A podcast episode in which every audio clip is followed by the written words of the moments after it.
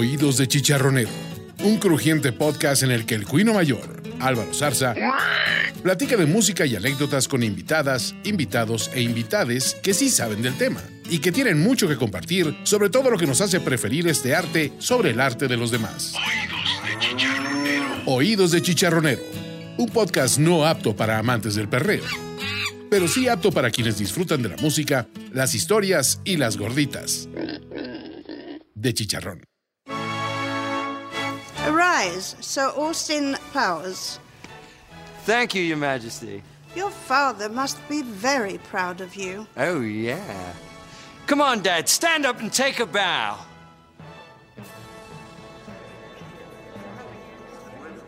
Daddy? Daddy.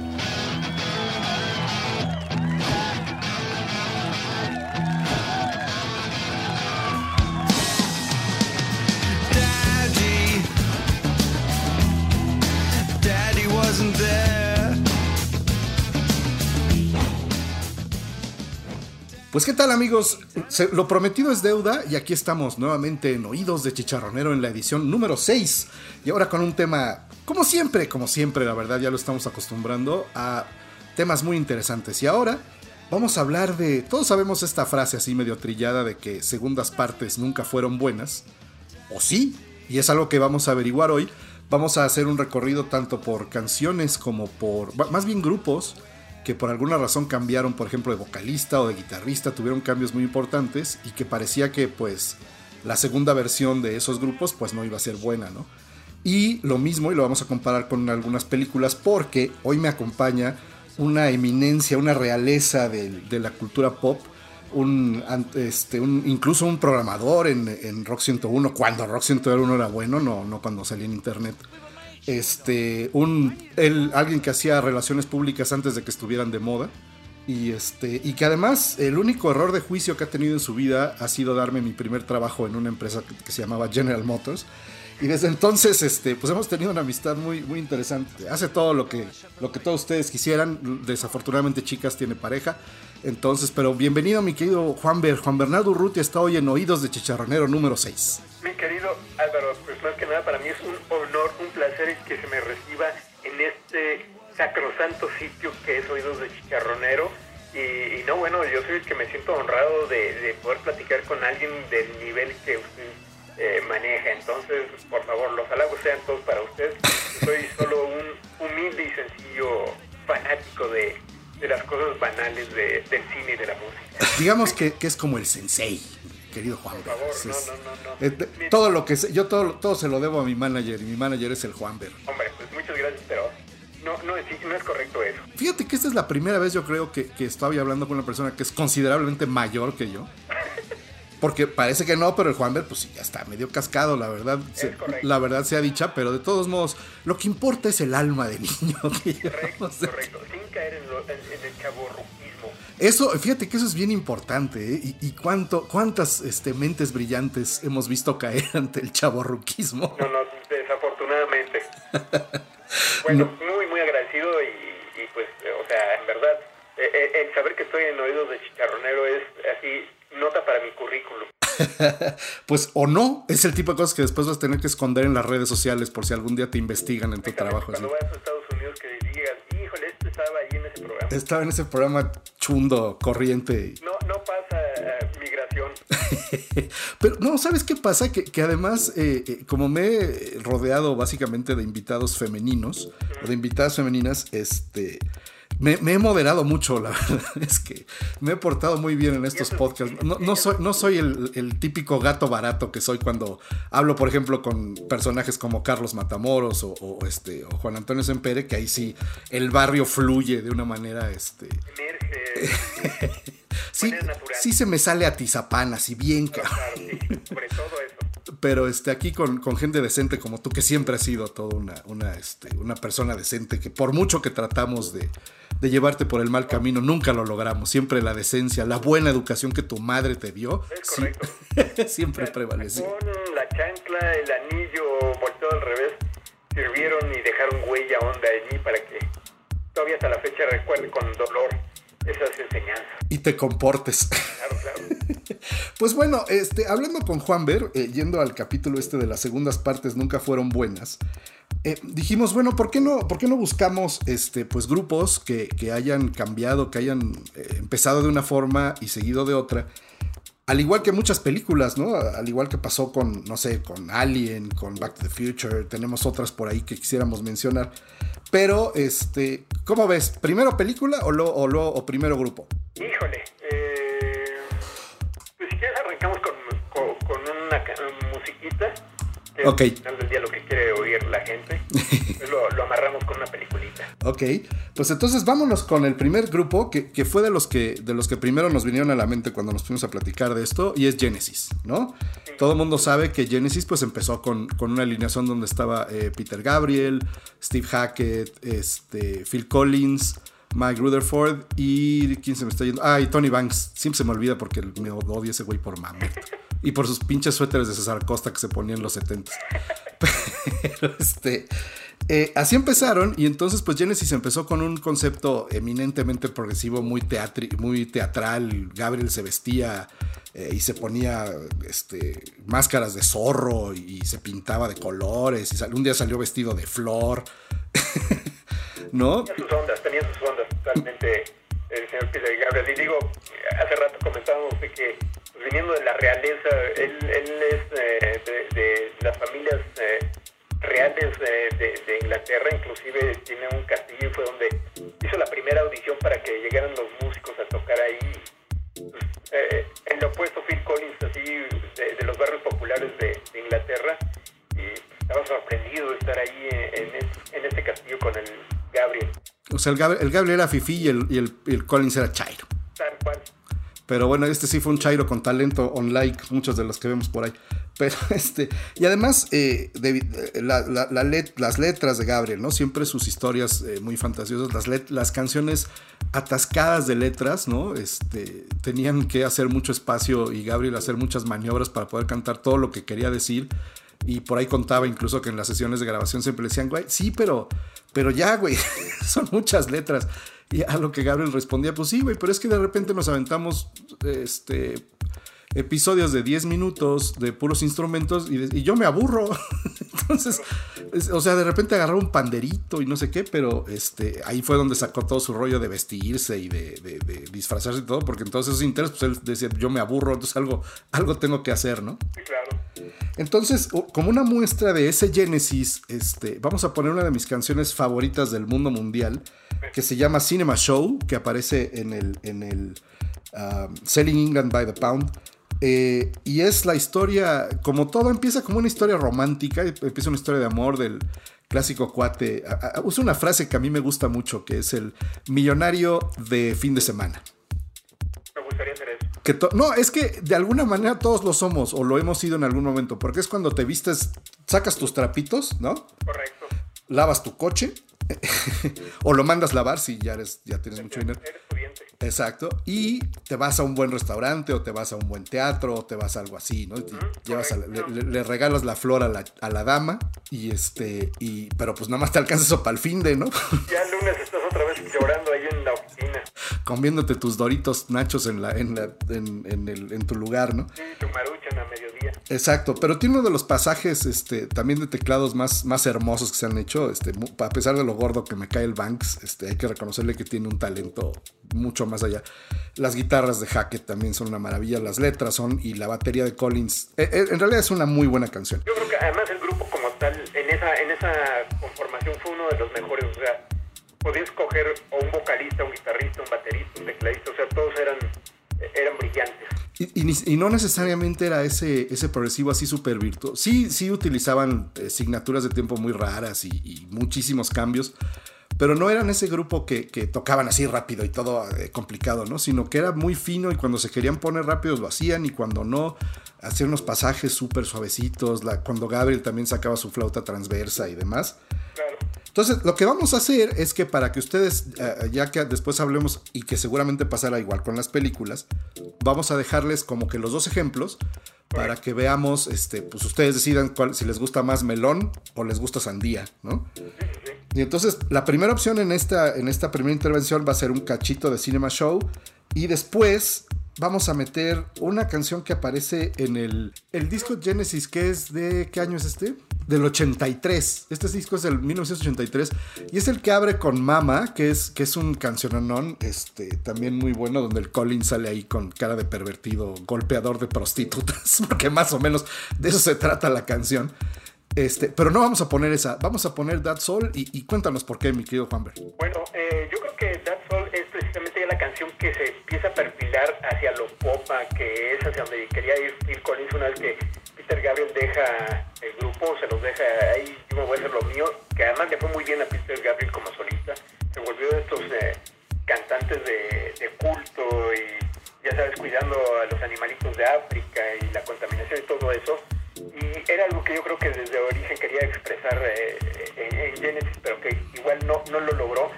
Y Phil Collins, eh, pues desde su batería, yo creo que traía ideas ahí más eh, aligeradas y, cuando empieza esta transición, justo es este punto medio sin que llegáramos al, al, Phil Collins y amigos, como prácticamente se convirtió después, sino que se quedan en este punto. Entonces, solo es una canción eh, muy bien mezclada, tiene muchas variantes, tiene muy buenos ritmos, eh, se volvió muy comercial, a pesar de que el progresivo no nunca ha sido comercial y yo quizá ahí este, este, dejaría de recomendación que después hagas un especial de puro progresivo porque es interesantísimo. Sí, sí, lo vamos a hacer, estamos por ahí preparándolo, pero ahí sí, este, como, como nos tenemos que poner muy, muy buzos, porque también es una... Eh, ¿cómo se llama? Un camino muy largo que recorrer y, que hay gente que sabe mucho más del tema que yo. Entonces, pues, si, ya, si ya logré engatusar a seis personas, este, pues a ver si luego, luego engatusar a más. Me parece muy bien.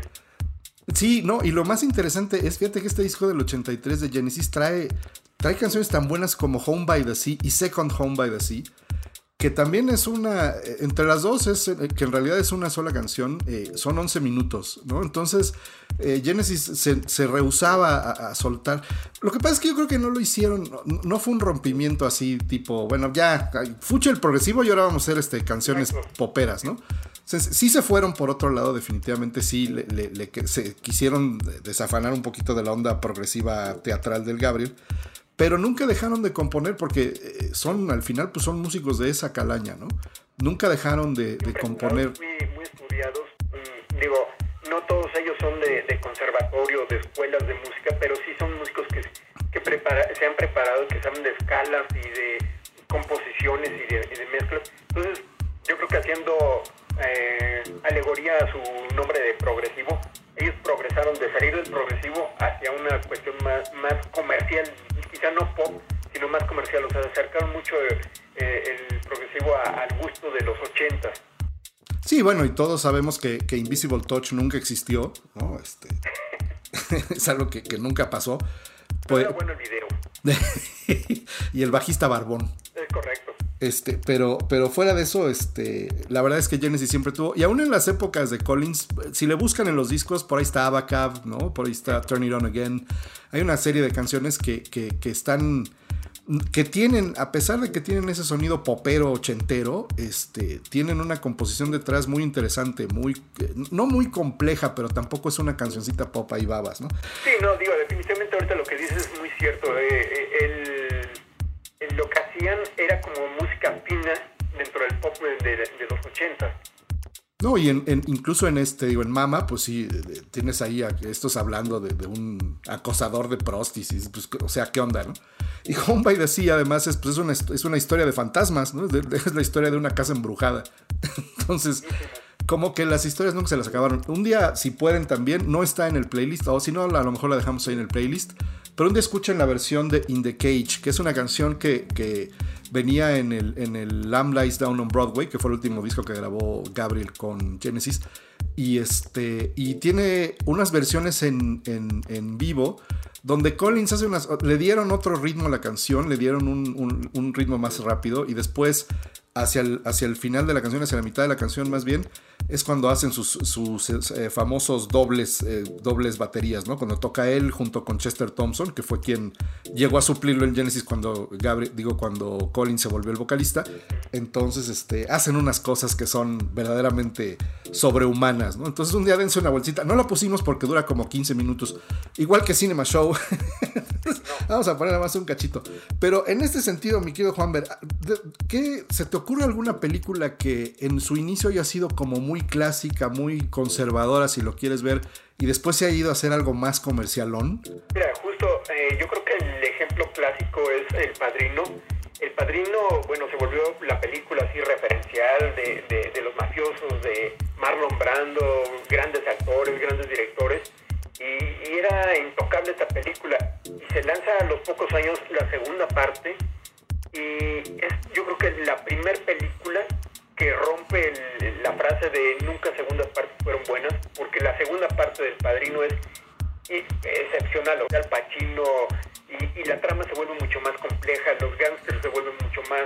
Eh, eh, la historia más retorcida, entonces sin duda ahí se quedó muy atrás el, tema de segundas partes nunca fueron buenas, digo, el padrino siempre va a ser recordado por la, esta trilogía, que en aquel entonces no, no se manejaban estas, como hoy por hoy, que sacan 5, 6, 7 versiones, en aquel entonces era una cosa muy rara que hubiera de una película tan significativa, hubieran sacado una segunda y una tercera parte, entonces eh, yo creo que es el mejor ejemplo que ahorita se me, se me viene a la mente. No, es que esa, esa segunda parte, aunque la primera también es, es, es, eh, es impecable, ¿no? Sí, claro. Pero como bien dices, en la 2 las cosas se ponen mucho más interesantes, ¿no?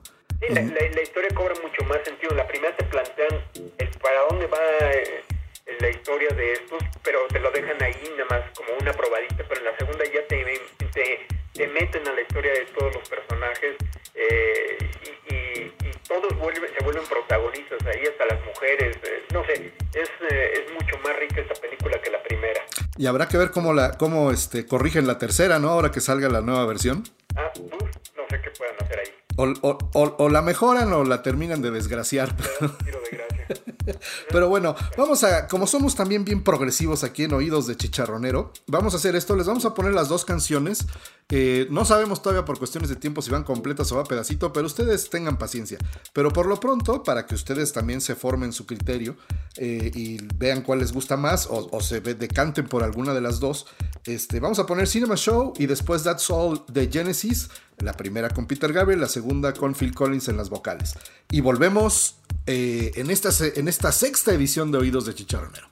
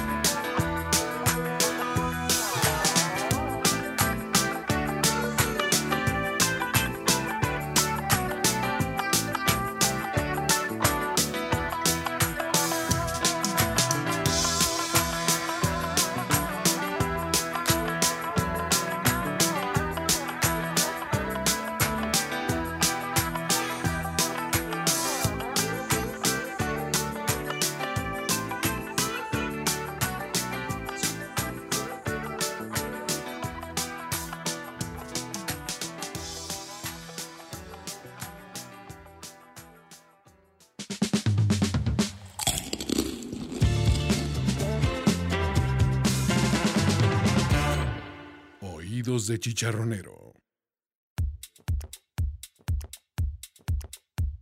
¿Sabes qué, mi querido Juanver? Es que yo no sé, güey. A mí me gustan las dos.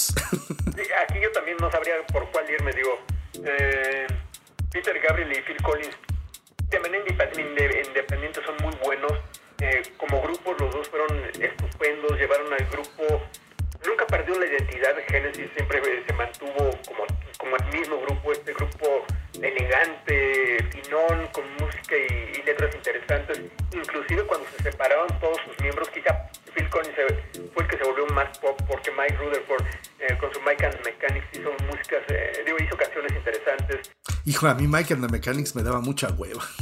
Pero bueno, yo, si me dices cuál de las dos, las dos. Yo creo que es también un poco como el cine. Eh, hay días que estás de humor para, para cinema show, o sea, hay días que estás de humor para una música más complicada, más larga. Y hay días que estás para Dead Soul y para Abaca, ¿no? Hay días que estás así como de más, más, algo más leve cuando, cuando es el clásico. Yo a lo que voy al cine es a distraerme. Yo no quiero ir a sufrir y no sé qué. Claro. Y hay días que no, hay días que sí, te quieres ir a, a chutar este, tres horas de, de, de- de Once Upon a Time in Hollywood o algo así. Claro, pues, así complicadísimo, ¿no? Y otros días que quieres ir a ver Austin Powers, ¿no? Correctamente. Que hablando de Austin Powers, justo comentamos, ¿cuál de las tres es la mejor? O sea, Hijo. digo, yo creo que la dos cuando sale el Minimi es estupenda. La primera tenemos a, al bombón de... Ay, sí, yo, y yo soy, y yo soy este. Yo estoy perdidamente y profundamente enamorado. Que me perdone mi, mi, mi crush eterno, este, Tina Fey y mi ex esposa Alanis Morissette. Sí, pero Elizabeth Hurley, bueno... No, eh, no, no, no, no, no, no. Y cantando, y en el video este donde salía de American Woman, Sí, no, claro. era. Hijo. Y luego al final cuando ella está paseándose desnuda y con los melones y... la- Ah, sí. o sea, con melones de verdad. Pero Minimi tiene lo suyo también, entonces justo ahorita que hablas de segundas y, terceras partes, estas de las películas que dices, las tres, las tres me quiero divertir, las tres, eh, sin ningún orden, las tres me, me, me, me causan mucha gracia. Aunque la 1 sí, como que es, uh, deja las, sienta las bases, ¿no? De, de lo que es, de lo que es la burla de Austin Powers al personaje de James Bond y tal, ¿no? Pero después la 2, la 2 es, eh, es hilarante. Bueno, yo me sigo riendo hasta, hasta llorar, ¿no? Y la tercera con Fat Bastard, con el, con el holandés, con Goldmember, este.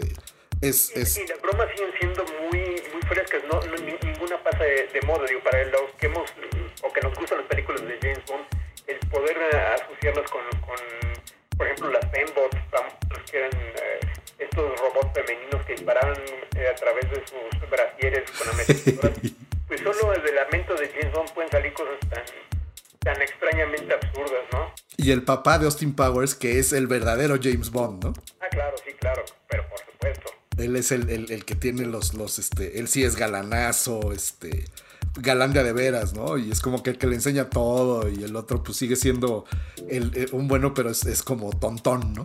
Correcto. Y además el juego este de, de Mike Myers de interpretar tantos personajes, no todo el mundo lo puede hacer y, yo creo que en la segunda y tercera parte lo explota al máximo porque le toca presentar cuatro o cinco personajes que no es nada, nada fácil. Es Sí. un reto actoral. No, son unas grandes películas. Si no las han visto, échense las tres de Austin Powers. Y, y si no han visto Austin Powers, yo dudo mucho que estén escuchando oídos de chicharronero, pero bueno. este, vámonos con el siguiente grupo que, hijo, aquí es este de esas situaciones donde se, bien eh, aplica la frase de en gusto se rompen caras, ¿no? Claro. Vamos a hablar de Pink Floyd y, y- y- y lo vamos a tratar de hacer con la delicadeza y, las pincitas que, que el tema requiere, ¿no? Sí, porque mira, Pink Floyd, yo soy fan de Pink Floyd, fan, fan, fan. Y justo cuando platicamos de, de, de, de- de qué hablar, pues se dividen muchas etapas de este grupo. Empieza con un Sid Barrett que, híjole, a ver, el gusto de muchos es alucinante, debrayadísimo, eh, 100% psicodélico. Sus canciones eran, se pudieron haber quedado perdidos en los 60 y de ahí no hubiera pasado. Después se convirtió en un grupo tan extraño con su eh, The Wall que mucha gente los detestó ahí y sus letras siempre contra la guerra, contra eh, la miseria, no sé, o sea, son muy complicados este grupo, no es un grupo nada fácil, eh, pero tiene unas producciones espectaculares a mi modo de ver. Sí, es que, bueno, la yo no soy fan de la era Barrett, pero en general porque la música psicodélica a mí tampoco me encanta, ¿no? Correcto, no, no. Como que no tengo el contexto en realidad para entenderla. Entonces mucho, mucha gente te dice, sí, lo que pasa es que Barrett era un genio, la chica". Y yo oigo sus canciones y la verdad es que me suena como a cualquier música que pudiera yo haber puesto en la televisión en los 60 en Inglaterra. Totalmente de acuerdo, y, y es, es eso lo que eh, afortunadamente vino este cambio, si no, como te, digo, yo creo que ahí se hubiera perdido el grupo si no, no tienen este cambio, o sea, puso como decíamos la- las bases de, para que después eh, Gilmour y, y Waters vinieran a, a- a sublimarlo, porque sí, las canciones son poperas, eh, digo, y a lo mejor ahorita saliendo aquí de esto, hay gente allá afuera con antorchas para quemarme, pero Nos van a venir a romper los vidrios. es correcto.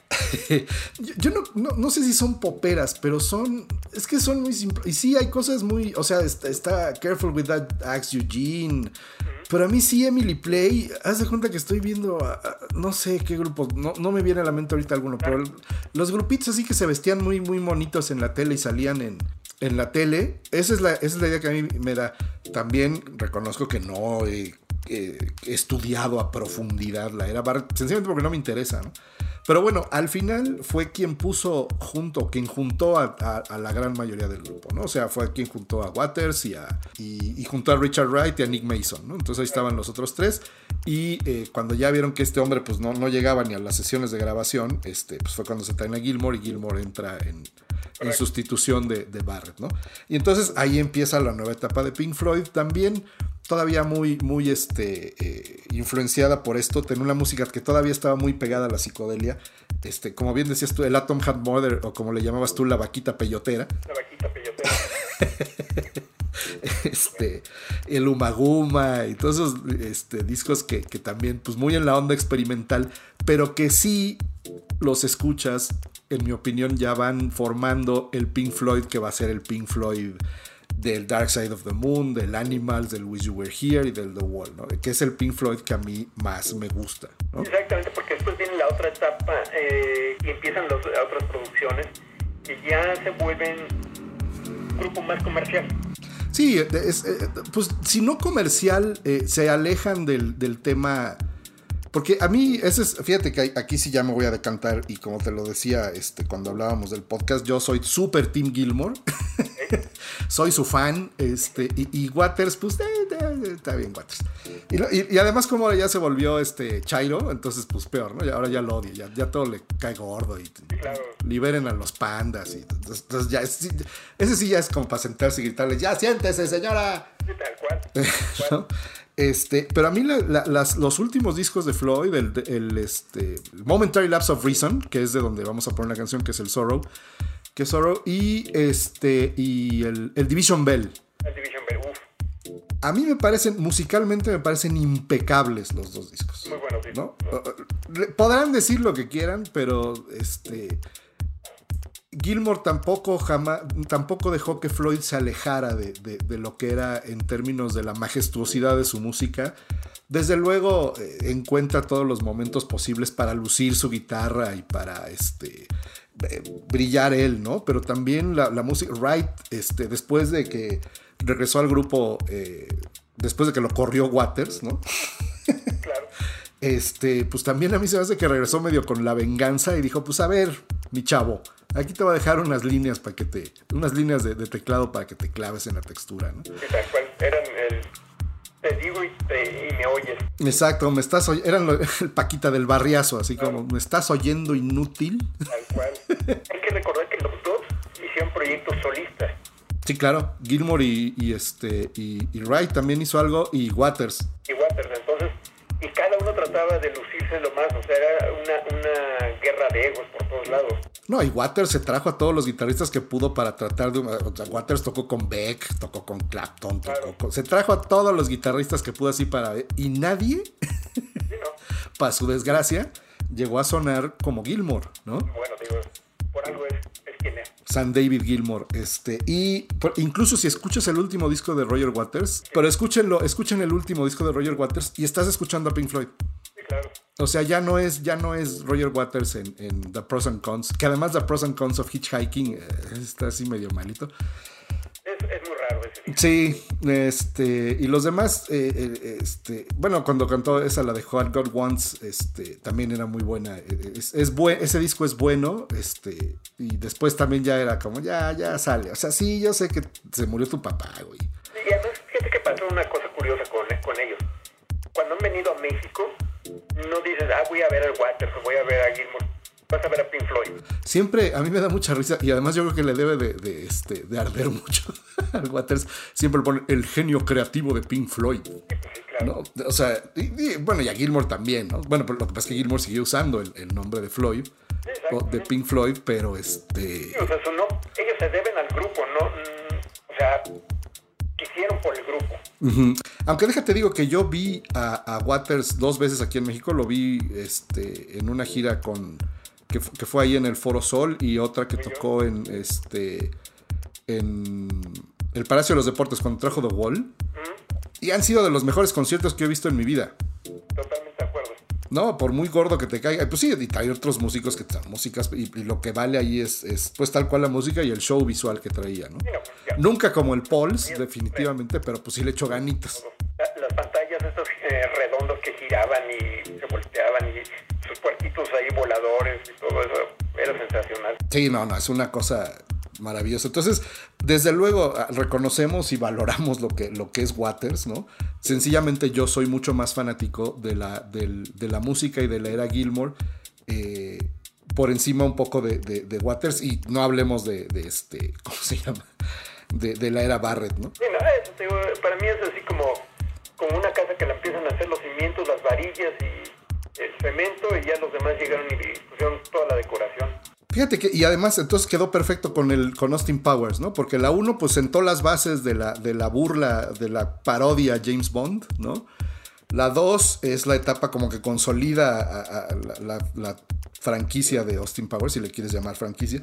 Y la tercera pues ya es lo máximo, ¿no? Es, lleva, es todo el aprendizaje de, esos tres, este, de esos dos anteriores experiencias llevada al, al- al- al máximo grado, que es lo que terminó haciendo, en mi opinión, eh, David Gilmour con Pink Floyd Correcto, correcto totalmente. hasta que el cáncer se nos llevó a Richard Wright y pues ya todo valió mal.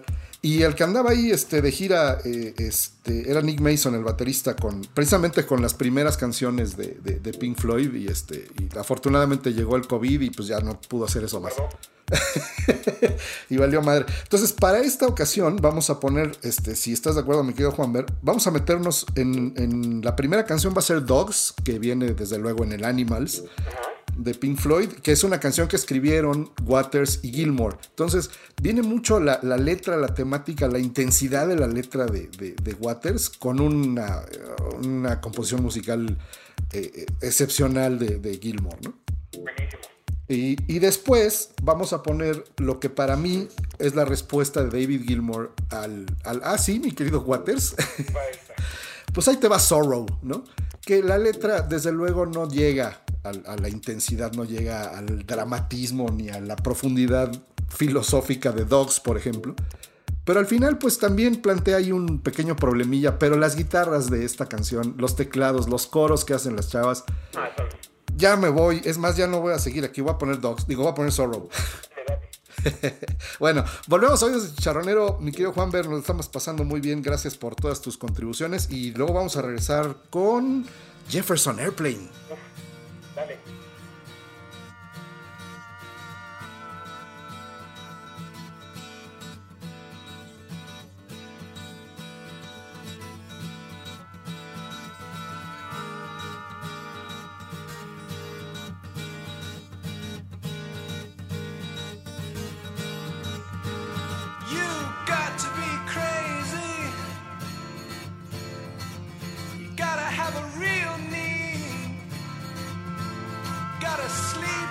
Toes. And when you're on the street, you got to be able to pick out the easy meat with your eyes closed. Then moving in silently downwind and out of sight. You've got to strike when the moment is right without thinking.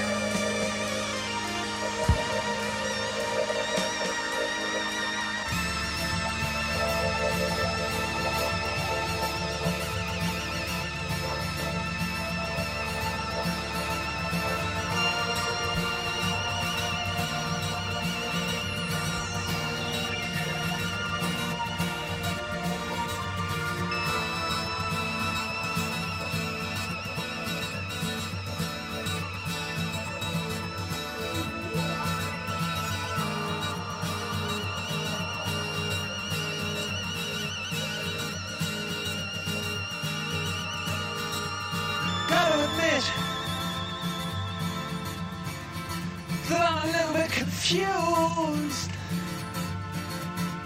Sometimes it seems to me as if I'm just being used.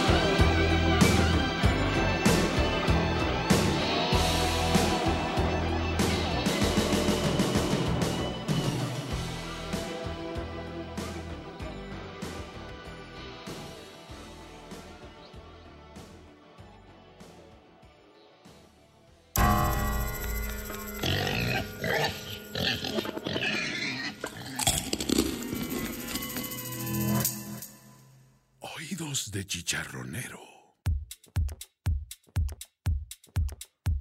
Pues regresamos a Oídos de Chicharronero número 6. Segundas partes nunca fueron buenas. ¿O sí? con Juan Bernardo Urrutia. Y ahora vamos a ir con un grupo que está mucho más en, la, en el rango de edad de Juan Bernardo. Este, yo, yo, pues cuando era un inocente veinteañero y este, me, me, me, me, dio el trabajo y pues no saben todas las cosas que yo tuve que hacer para poder obtener ese trabajo. Ponía a oír este tipo de grupos. Me ponía a oír este tipo de grupos y no hablemos del día que nos pusieron a oír trova. Ah, no, no, no, no, no, yo también fui víctima. Porque antes, sépanse amigos, que no todos teníamos nuestra computadora ni todos teníamos nuestro cubículo. Trabajábamos en un área común abierta. y, Exacto, y algún día se nos permitió tener una grabadora porque es que nosotros estábamos ahí monitoreando lo que pasaba en los medios, ¿no? Oíamos este, noticieros, pero en cuanto se acababan los noticieros, pues poníamos musiquita. Y algún día, pues por andar haciendo piar con las áreas vecinas, llegó un amigo a decirnos que, este, que si un día le dejábamos poner sus discos de trova, Híjole. Y nosotros, sí, cómo no. este, tráetelos un día, hombre, sin pasa nada. No, yo no veía el fin de ese día, no sé tú. no, no, no, no,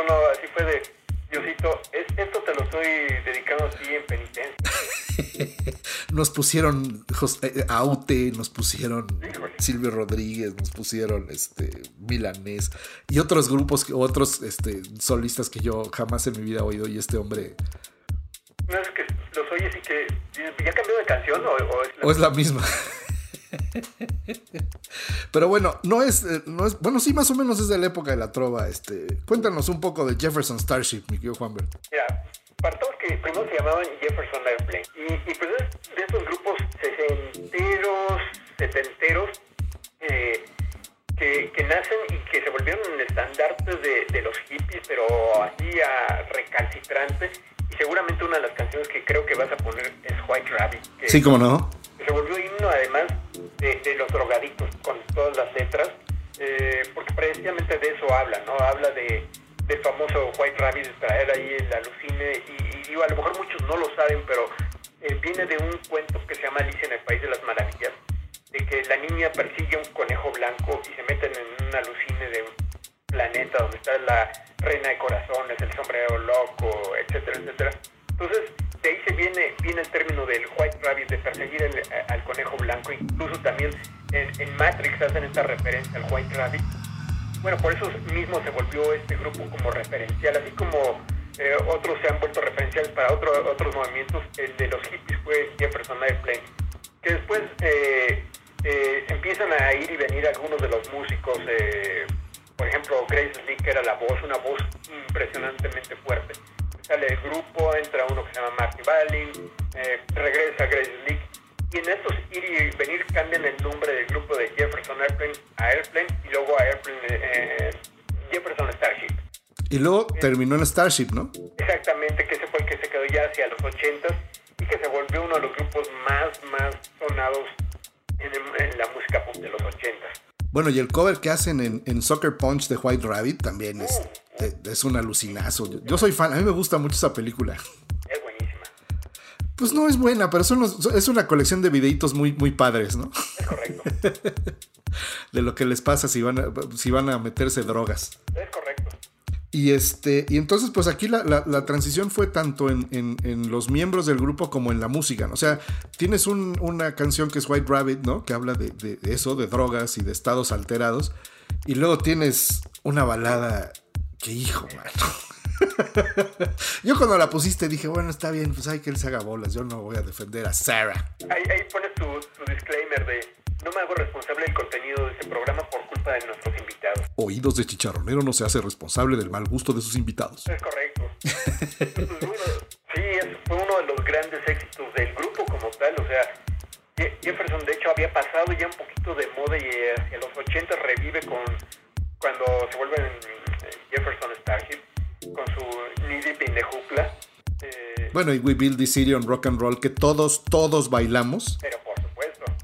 Y, y salen estas canciones como Sara, que era así, si querías tener así un, un cassette, porque en aquel entonces era lo que se hacía, se grababa el cassette, se lo dabas a tu crush. Eh, sí, el playlist que hablábamos, el, el mixtape que hablábamos el, el, programa pasado con Josette y, y Sara era un era, era presencia obligada, ¿no? Sí, así que para la- el momento lindo, el mira, no, no soy tan metalero, también También tengo, tengo sentimientos. sí tengo sentimientos. No solo quiero a los Ewoks. Exactamente. y hablando de los Ewoks y, y segundas partes, ¿qué me dices de Star Wars? En la- las tres primeras películas, las tres originales. Pues yo creo que, que es, es la base, ¿no? Es, es todo lo que. Es todo lo que es Star Wars. Y para mí todo lo demás ya fueron ganas de estirar la liga, ¿no? Correcto, eso es un hecho. Pero fíjate que ahí el Imperio contraataca sobre eh, a New Hope. Eh, sí fue un... Wow, esta es la película que todo el mundo queremos ver. O sea, sin duda Star Wars, la original, la- el capítulo 4 fue muy buena. Pero en la 5 fue como de telenovela de, de, de Canal 2. No, ¿qué pasó? Pues de repente nos, nos revelan ahí secretos de, de- de familia impresionantes, mandan a Han Solo en, una, en un refrigerador a quién sabe dónde y te dejan la película así de, neta, así lo van a dejar esta película. Es que es donde el malo es malo, ¿no? Donde el malo sí es el malo más malo de Malolandia. Claro, Donde el héroe no solo es héroe, sino que también es, es así el chico malo rebeldón, ¿no? Este, y el, el, el Luke, pues es el, el niño bueno, el medio menso, este, donde se enteró que pues andaba ahí becerreándose a su hermana. no, bueno, o sea, además, digo, es una telenovela del corte de, de Catalina Krill y, de Lobos. O sea, va por acá cortándole la mano al hijo, el hijo Exacto. estaba tirando la onda a la hermana. ¿Qué, pedo? qué enfermo. Y fíjate, y ahora, y ahora toda la gente se preocupa por lo que ven los niños en la tele, ¿no? Nosotros vimos unas cosas que- violencia, problemas intrafamiliares. No, déjate violar. Me too. bueno, o sea, incluso había maltrato animal porque al matan a un animalito para meterse a refugiarse. Sí, cierto. Y ahorita, hoy por hoy, bueno, ya llega la censura y no, ¿cómo hacen eso con los maltratos de los animales? Cualquier vegano se hubiera muerto. No, Este. no, no, no, bueno, porque además se, se lo comen al este. Es en la 2 donde es la frase famosa de, de- de- de- de- que es cuando dices, esos eran hombres, chinga". Sí. Cuando le dice, ¿no? Eh, I love you. Y le, dice Lea a, a- a Han Solo, I love you. Y el otro le dice, I know. Y Esta, maestrazo. sí, porque cualquiera de nosotros hubiera dicho, "Ay, yo también. Sí, no, exactamente. Yo más. Entonces, pues bueno, este es uno de los ejemplos de segundas partes. Fueron muy que fueron excelentes, que tal vez no es el caso de Jefferson Starship, pero este, vamos a poner White Rabbit y desde luego Sarah y aquella fabulosa frase de No time is a good time for goodbye. Uy, pedacito de mi vida. Y si ni con eso los pelaban chavos, entonces pues sí, mejor se regresaban a leer sus libros de Star Wars. sí, claro, correcto. Hablar de Star Wars y de, y de, y de, y de la otra. Odisea en el espacio y de Galáctica. Y vamos a volver con Yes en inglés.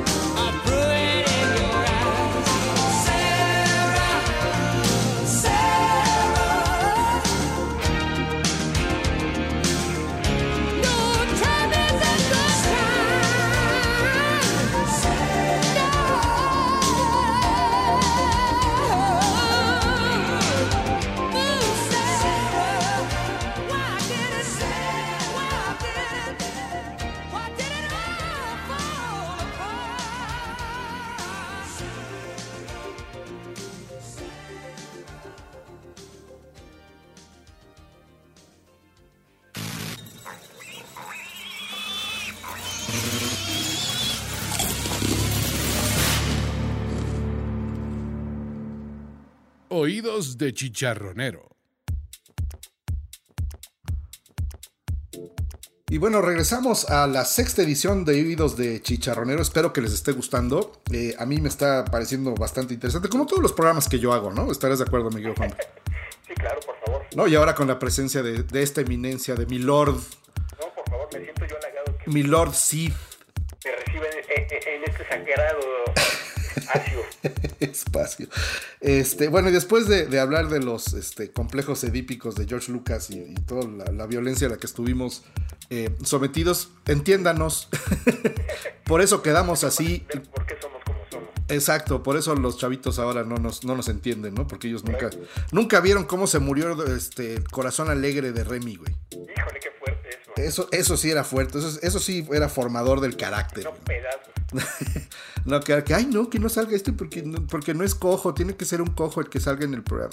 Justo, justo leía por ahí un, un, un meme en que ponen uno de estos de los caballos del zodiaco, un, un- un fragmento de lo que habla, así de esos que no entendías ni jota porque era algo tan sublime y tan complicado, y ponen al lado a Peppa Pig en un charco de lodo y, lodo y dice, hola, soy Peppa Pig, estoy en un charco de lodo. Profundo. Y luego por eso están todos mensos, pero bueno. Ahora nos vamos a ir con Yes. Híjole. Grupazo, este, y además también una cosa que, que ha pasado por, por, un chorro de, de- versiones, de eh, estilos, han llevado el progresivo, el primer Yes llevó el progresivo a unos niveles, este, a veces hasta eh, casi incomprensibles y medio, este, pues ya, ya no escuchables, ¿no? Pero también tienen unas joyas que, que- que es eh, digno de, mencionar, ¿no? Yo creo que Yes fue el grupo que más eh, eh, abanderó ah, el, movimiento progresivo, ¿no? Incluso hasta sus portadas eh, son objeto de culto, teniendo, no, no me acuerdo, más bien no sé el nombre de, del ilustrador de sus portadas, pero eran así como siempre espacios ahí llenos de color, eh, en planetas eh, totalmente eh, fantasiosos. Y así era su música. eh, Nunca ellos aparecen en portada como muchos otros artistas. Siempre eran estas eh, portadas, sus letras 100% psicodélicas. eh, letras de la tipografía o el logotipo de, de Yes. Y, bueno, como tú dices, eh, anduvieron por todos los lados de- del progresivo. ¿eh? No, y esos, este, la- las letras así todas gordas y, y, y sí los, estos como mundos, pues si no, como mundos de ciencia ficción, ¿no?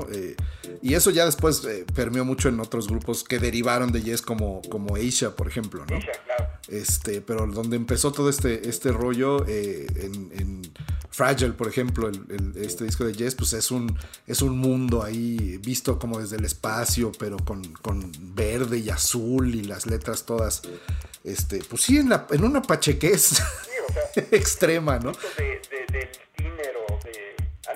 Pero aquí sí, este, Steve Howe, por ejemplo, pues ese sí es músico de estudio, de, digo, de conservatorio y este.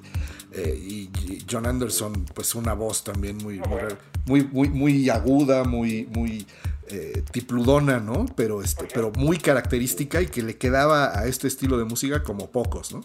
Totalmente, y, y- y también fueron músicos que al separarse siguieron haciendo cosas también muy interesantes. Eh, Bueno, lo- toda la discografía de Steve Howe es una cosa. Y a mí fíjate que la de John Anderson no me encanta, porque ese se metió como a la onda así de chamán y new- exacto, se vestía de blanco de batón, parecía el gordo este de los 60, ¿cómo se llamaba? De Miss Russo. Sí, no, no, sí, todo, pero digo, al final del día, eh, el género por el que se, se lanzaron todos fueron muy, muy interesantes todos al final del día. Pero sí aquí, si me preguntas cuál de los cantantes fue el, el mejor, híjole, no podría decirte yo uno en particular, ¿eh? No, porque, y, y- y fue un caso, eh, si no similar, parecido al de Genesis, ¿no? Donde Yes llevó y estiró el progresivo a lo máximo, ¿no? Hacer, hacer canciones de 30, 40 minutos. Pues sí. De eso se trataba, ¿no? De, el progresivo arrancaban en una forma y terminaba la canción en otro otra historia totalmente. Pues existe la, la- la analogía o la gente que lo explica como las obras clásicas, ¿no? Donde eh, generalmente pues empiezan con una obertura y luego pasan por unos pasajes y terminan en otra cosa, ¿no? A veces retoman el inicio y, y esto es mucho lo que hace progresivo. el rock progresivo, ¿no? Era, era una forma de mostrar lo virtuoso que era y, la- y de llevar el rock a, a otras arenas, ¿no? Ya después la gente se hartó de, de tanto y luego pues vino el punk y vinieron otras cosas para, para como que bajarle dos rayitas a la intelectualidad muy, muy y a la marihuanés, ¿no? Oye, además, ¿sabes qué? Eh, que fue muy chistoso porque esto se podía oír en los discos de acetato y llegaba hasta el final y era un solo track. Cuando aparecieron los, eh, los CDs, no funcionaba igual porque eh, la computadora leía por tracks, entonces no había manera de leerlo de corrido. A menos de que estuviera bien, bien mezclado, se cortaban, exact- efectivamente, se cortaban los, los, este, los, los tracks, ¿no? E incluso, este, a veces, e incluso en, en Spotify o en esto, de repente si los pones, si no tienes como bien configurado todo esto, efectivamente se corta la, la- la- de un track al otro, ¿no? Entonces oye así el corte. Que no, no, no te daban la capacidad para... No, y fíjate que el otro estaba escuchando a, Steven Wilson, que es un, es un eh, músico de progresivo también, de, progresivo actual, eh, excelente, un, gran productor también. Y, y él tiene un podcast eh, en el que dice que, que efectivamente habla de la época de los discs del álbum, se llama algo así, de Album Years.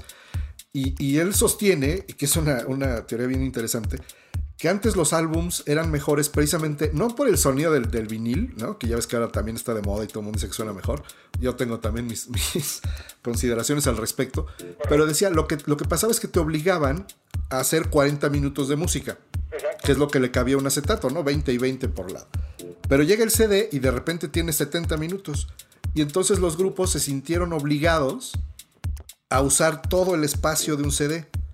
Lo cual quiere decir que en muchas ocasiones metieron material que de otra suerte no hubiera entrado y eso bajó la calidad de los discos, Correcto, totalmente de acuerdo. ¿no? De la música, porque pues antes tenías 40 minutos y el Dark Side of the Moon dura 42 minutos y todas las grandes obras, ¿no? Y digo, ahorita vamos más adelante, creo que vas a tocar a Amarillo y por ejemplo, este, Misplaced El Child Misplaced Childhood. es un disco que lo tienes que oír de corrido, porque si no, no lo entiendes. No, y el, y el- y el primer, el- ahora sí que el lado A es, es majestuoso, ¿no? Y el, y el segundo ya es otro, ya se van para otro lado. Pero pues ahí era, yo creo que era cuando terminaba así, terminaba tu lado A y decías, "What?". Sí, por eso era el famoso te- lado A y la- lado B, ¿no? El lado B era como no tan bueno a veces. Exacto. Entonces, ahora con, con estos monos de Yes, vamos a poner Siberian Cartu, que es del, Close to the Edge, que es un disco de 1972, eh, del año donde este, este mundo me vio, me vio llegar. Y este, que es, es un disco, si no lo han escuchado, eh, échenselo completito. El Close to the Edge tiene unas cosas como And You and I, el tema que se llama Close to the Edge, que son 18 minutos de música. Y Siberian Cartu es de las, de las cortitas, esta nomás dura 8, casi 9.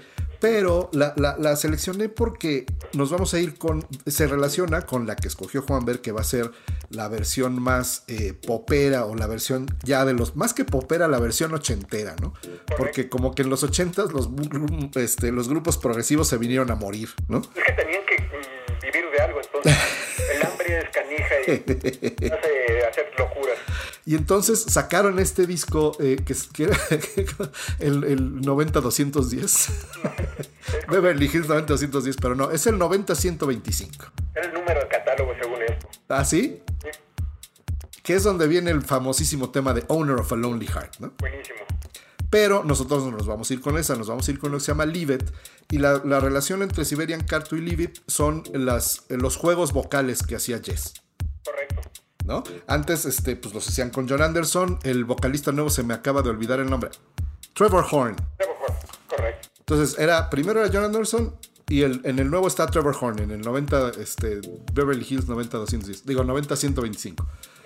Este, que todo el mundo compró, todo el mundo escuchó, porque todo, todos éramos. Porque MTV le dio este, cuerda a esta canción hasta el cansancio, ¿no? Le dio, le dio mucha cuerda MTV a, a Owner of a Lonely Heart, la repetían y lo repetían. Y era el video este del el Godínez que se subía al techo de un edificio y se dejaba caer, ¿no?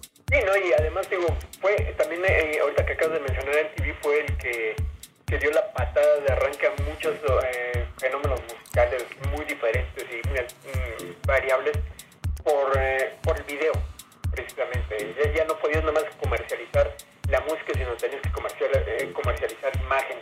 Y ahí fue donde, como diría el buen grupo Brothers, eh, Video Kill the Radio Star. Video Kill the Radio Star.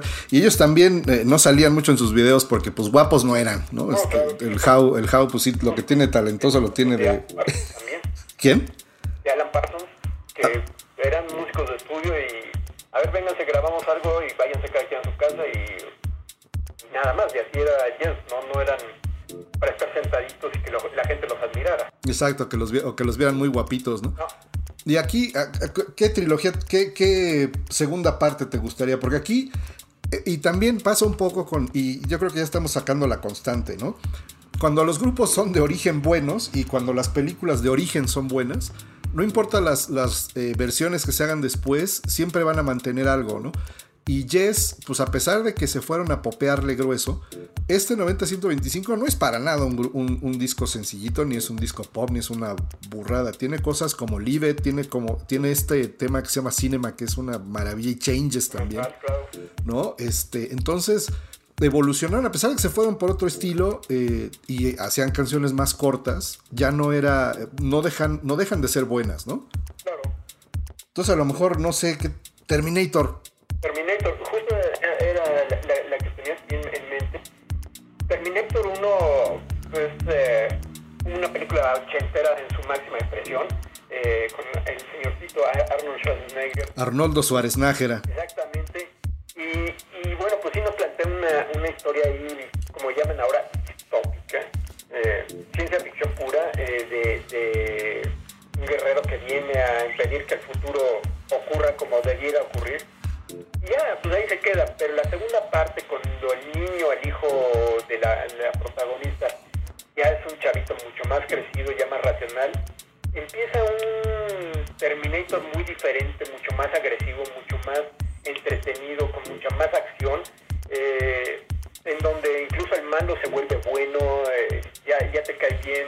Eh, ves aquella persecución del tráiler en el canal de, de, de agua de, de Los Ángeles, que, es, eh, que va persiguiendo al chavito en una motocicleta, no sé, con, con Guns N' Roses de fondo y You Could Be Mine. Correcto, correcto. Entonces es mucho, muy, eh, mucho más rica esta Terminator 2. Las demás, eh, no diría que son malas, la 3, la 4, creo que llevan en la 6. Eh, pero sí, digo, definitivamente las dos, eh, en este caso, superó a la 1, inclusive en taquilla rompió récord. Y, y la gente, después de haber visto la 1, como tú bien dices, que era una muy buena película, tenía una historia diferente, entretenida, arrojó a la gente a, a que viera la 2 y, y fue todo un, un blockbuster esta película. Terminator, no sea Terminator, ¿no? Correcto. De hecho, eh, ¿qué tan, tanto éxito tuvo que eh, en la última saga, digo, la última que presentaron, que fue creo que la 6, reviven a los personajes originales? O No. sea, volvió a actuar eh, el señor Schwarzenegger y esta Linda Hamilton.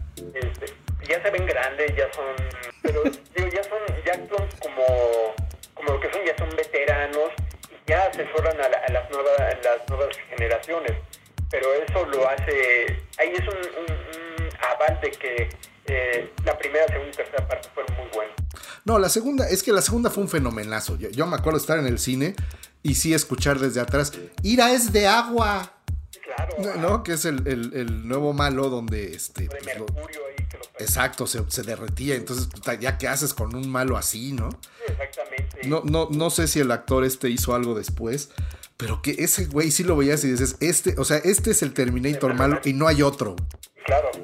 Y, y tan es así que, o sea, lo, lo, paro- lo- lo- parodian en, en Los Simpson y en muchas otras eh, caricaturas, lo, han parodiado ese tipo de, de, de y de sus ganchos que perseguía el coche y todo eso. Sí, sí, que era, era indestructible, ¿no? Porque se juntaba, se volvía a juntar y este, y al final, pues solo derritiéndolo al pobre lo. Pero fue todo un fenomenazo pop también, ¿no? Porque hablando de You Could Be Mine, pues Guns N' Roses estaba eh, como que anunciando, fue, se, se liberó esa canción, eh, no sé si un año, pero varios meses antes de que salieran los Use Your Illusion.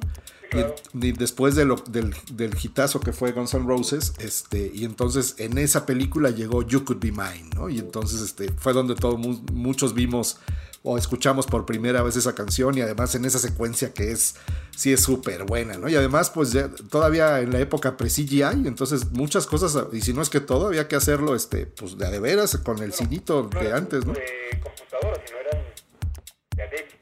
Bueno, menos el. Menos, ah, bueno, pero y que por un lado tenías eso y por el otro lado tenías al, al Terminator que sí era por computadora, ¿no? Entonces cuando decías, pero ¿cómo le hacen, güey, para que esta madre se derrita, ¿no? O sea, y sea, No, de, no, sea de agua. Fue como una explosión de, de efectos eh, que en aquel entonces eran toda una novedad. Fue como que cuando vimos el futuro, y entonces el futuro después pasó de, de, de, de de Siberian Cartoon a Leave It. Vamos a escucharlos ahora y eh, regresamos con más películas y más música aquí en Oídos de Chicharronero número 6.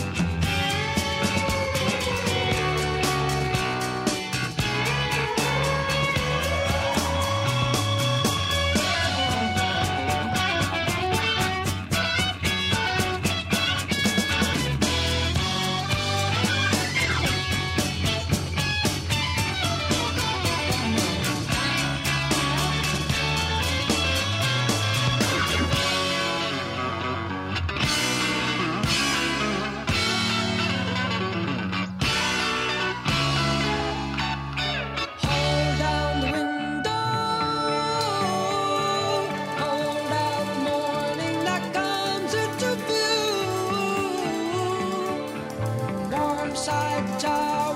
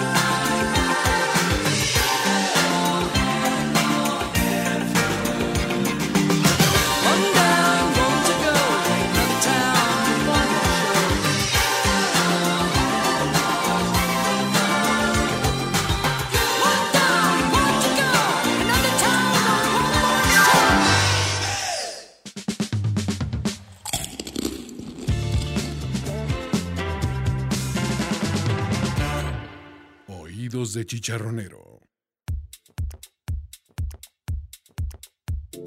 Pues volvemos después de, de Yes. Espero que eh, no se les hayan reventado los oídos. No, es, es- es música bien, bien bonita, bien interesante, ¿no?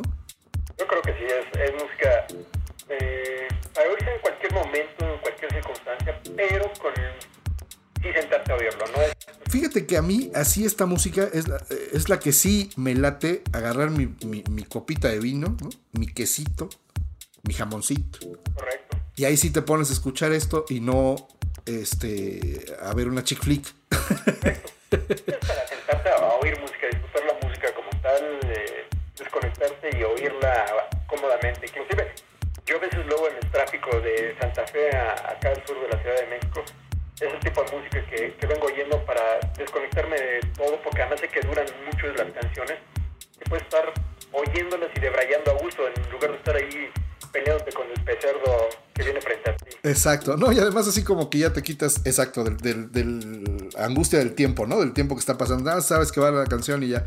Yo una vez me aventé, creo que fue, es la- las, las primeras cinco partes de, de Shine On You Crazy Diamond, Ajá, de El Palacio de Hierro de Polanco, o sea, de Homero Ajá. a este Ferrocarril de Cuernavaca.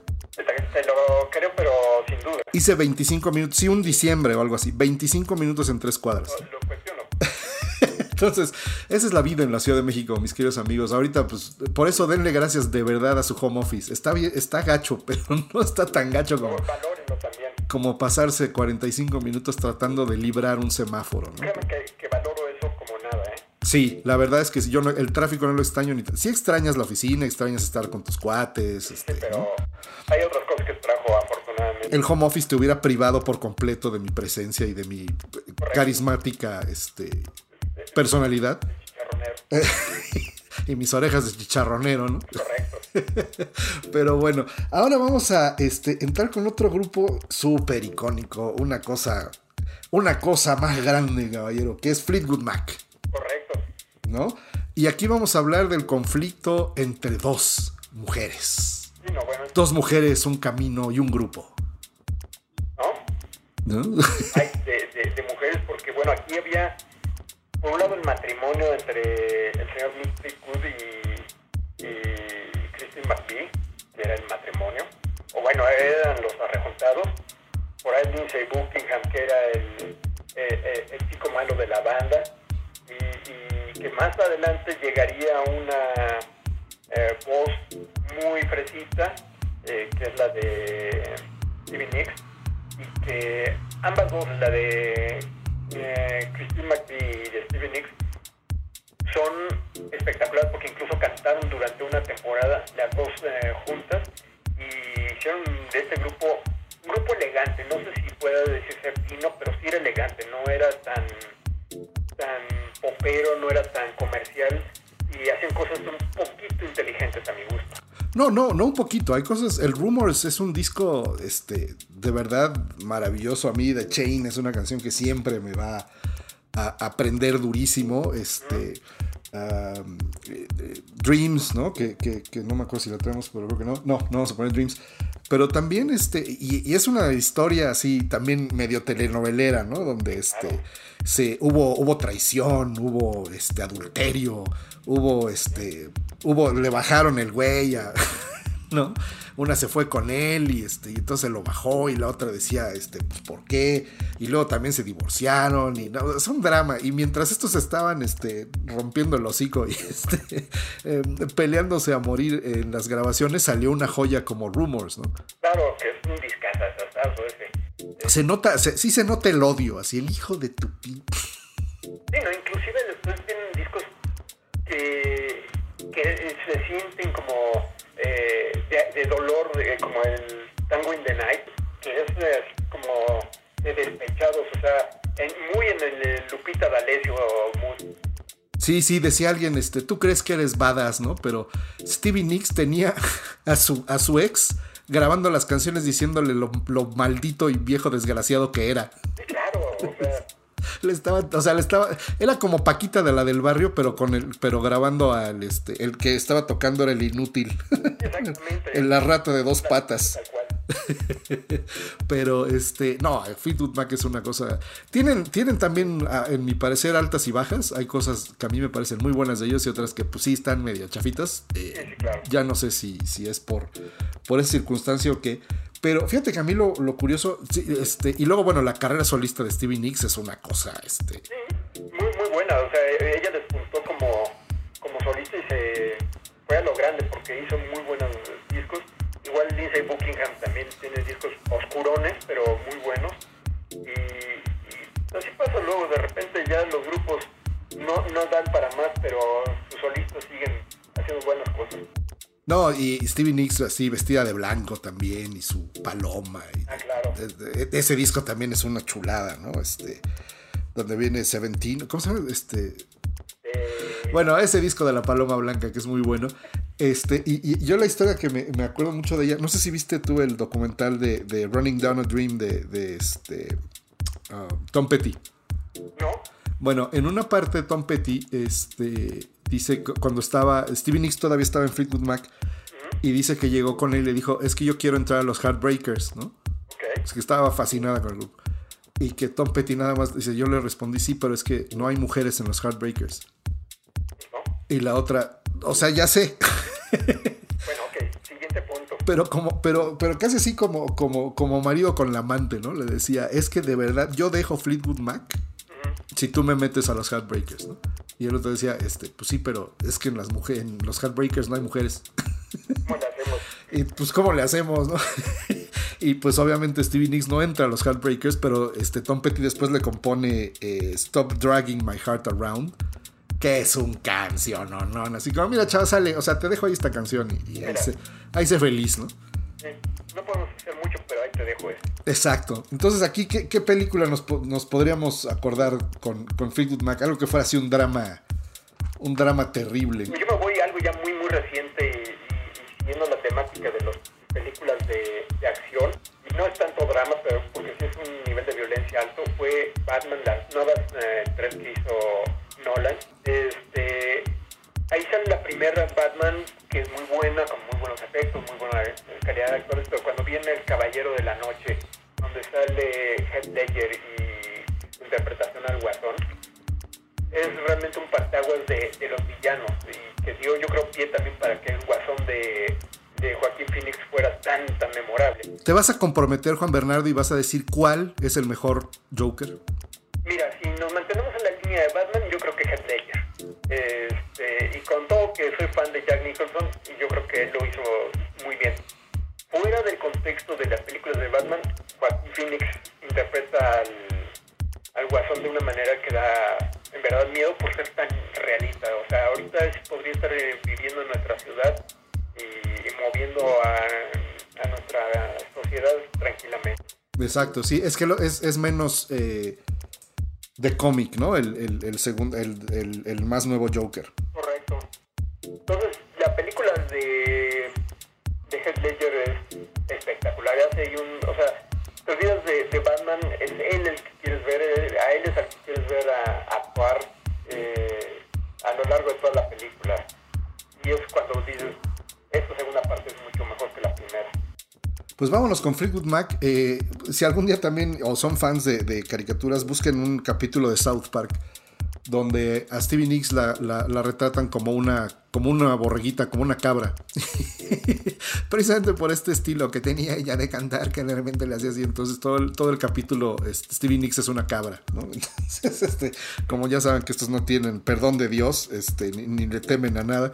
eh, ve, búsquenlo por ahí, es un capítulo bien, bien chistoso con Stevie Nicks de cabrita, pero este, pues se le reconoce y yo creo, a mí me gusta más el, el- el Fleetwood Mac de, de, este, de ella, Sí, claro. de, de la Nicks. Lo consolida más, pero sí, estoy de acuerdo contigo.